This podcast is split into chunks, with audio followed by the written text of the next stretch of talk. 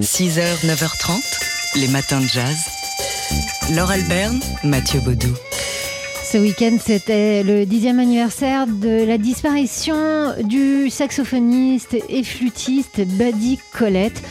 Euh, l'un des rares musiciens africains-américains à avoir participé au courant du cool jazz et, et pas seulement. Oui, il commence euh, le piano à 10 ans, Buddy Collette, le sax alto ensuite à 12 et une carrière professionnelle à 17 ans, rendez-vous compte, il joue alors avec Dexter Gordon, Charles Mingus, qui été son ami pendant un moment du moins, et puis euh, Chico Hamilton, avec lequel il monte un, quintet, l'un des plus importants quintets euh, du, du, jazz West Coast des années 50. En 1953, euh, c'est le premier musicien africain-américain à faire partie d'un orchestre de radio et de télé, avec notamment l'émission de Groucho Marx. C'est d'ailleurs l'objet de, de, la brouille avec Charles Mingus.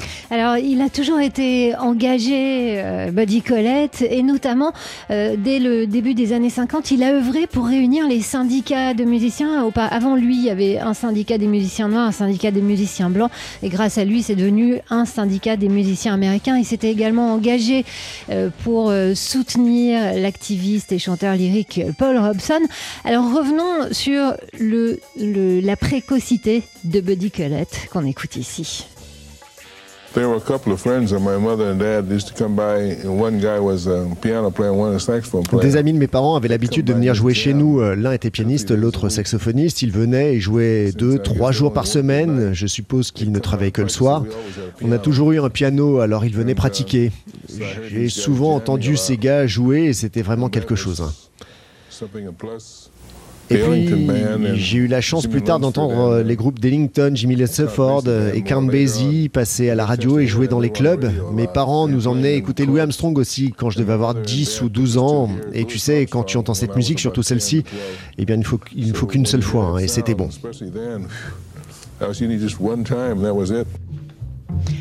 Voici ici Buddy Collette avec le fameux quintet en compagnie de Chico Hamilton de Jim Hall à la guitare, de Fred Klatt aussi au violoncelle.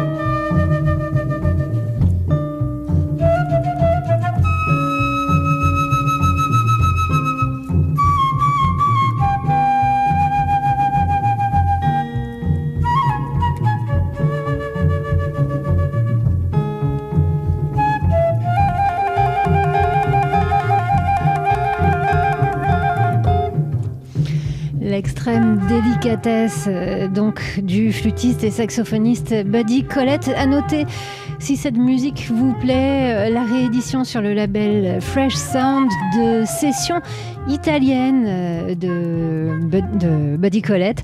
Ça s'appelle The Complete 1951 Milano Sessions. 6h, 9h30, les matins de jazz. Laure Alberne, Mathieu Baudou.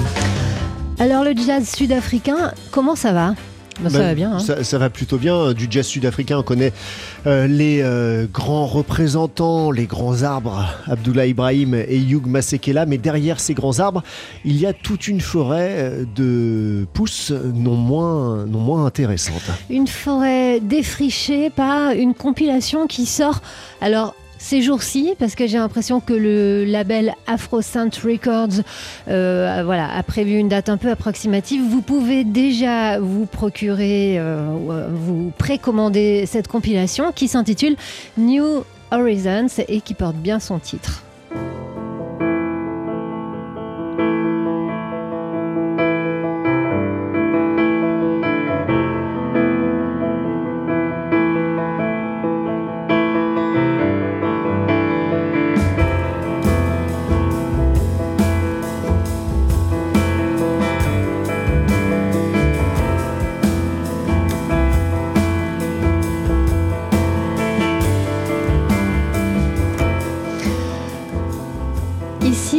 Ce morceau s'intitule Dream State. Il est signé euh, le Kyle Shepherd et le trio.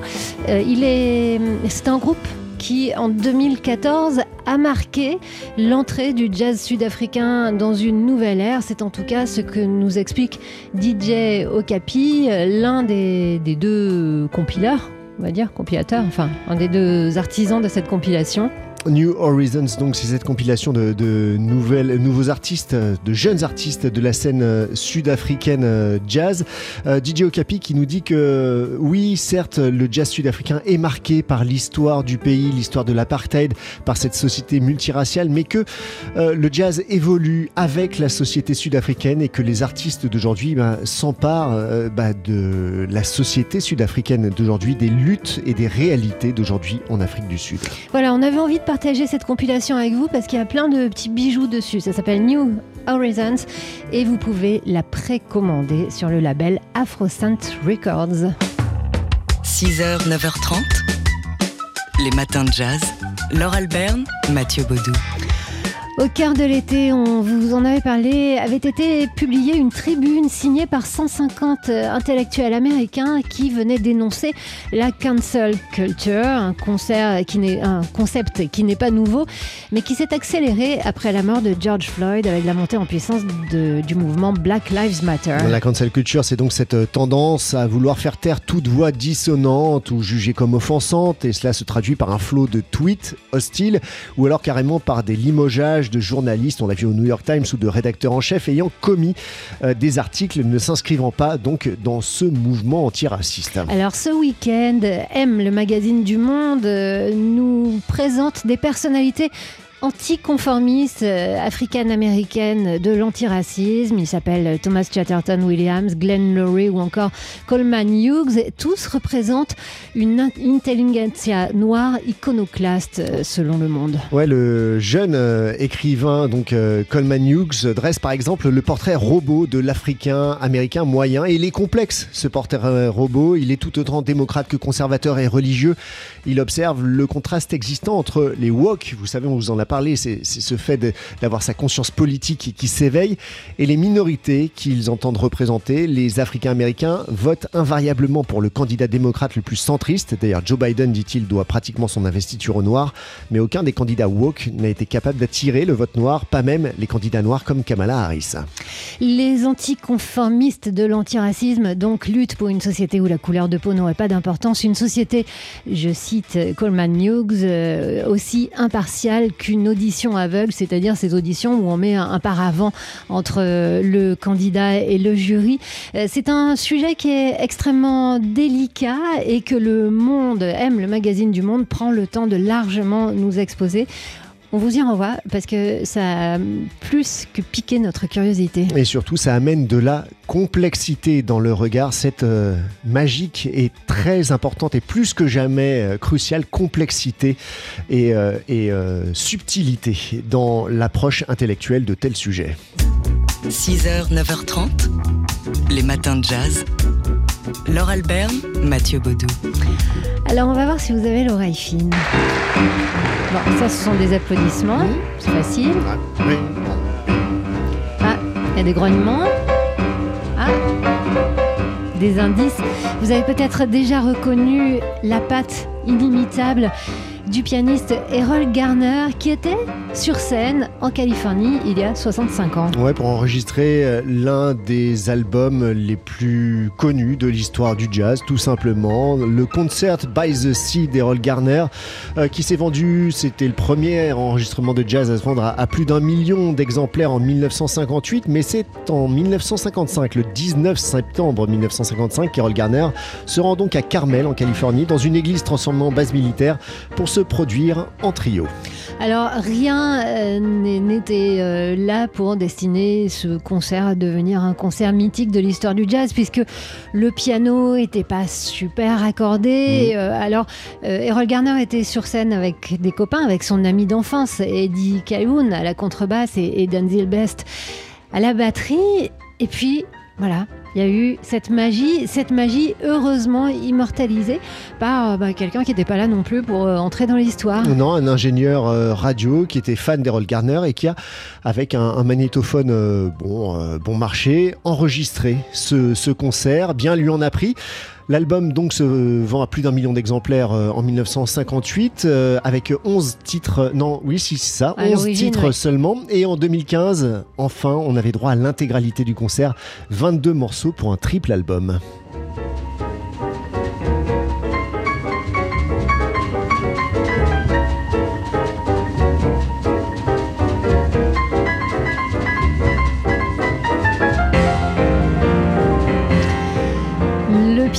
Pianiste Errol Garner en trio avec sa version de Caravane, donc euh, sur scène à Carmel en Californie. C'était le 19 décembre 1965. Septembre, septembre, septembre 65 oui, ans. Oui, c'est ça, en fait, le 65e anniversaire.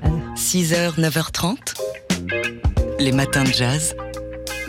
Laure Alberne, Mathieu Baudou. C'est un coup de tonnerre terrible qui a retenti dans la ville politique, euh, dans la vie politique américaine ce week-end. La vie politique américaine qui euh, n'avait pas vraiment besoin de ça pour s'enflammer. La mort donc de Ruth Bader Ginsburg, dite RBG, juge à la Cour suprême, icône féministe dont la voix n'a cessé de porter le droit des femmes sur le devant de la scène, prenant aussi le parti des minorités et de la défense de l'environnement. Alors elle s'est accrochée jusqu'au bout, mais euh, sa mort laisse un boulevard au camp conservateur à la Cour suprême, qui est le sommet du pouvoir judiciaire aux États-Unis. Donald Trump a en effet annoncé qu'il nommerait celle qui lui succédera probablement la semaine prochaine, ce qui donnerait six sièges aux conservateurs contre trois aux juges libéraux à la Cour suprême, avec une inquiétude particulière concernant la loi de 1973 autorisant l'avortement.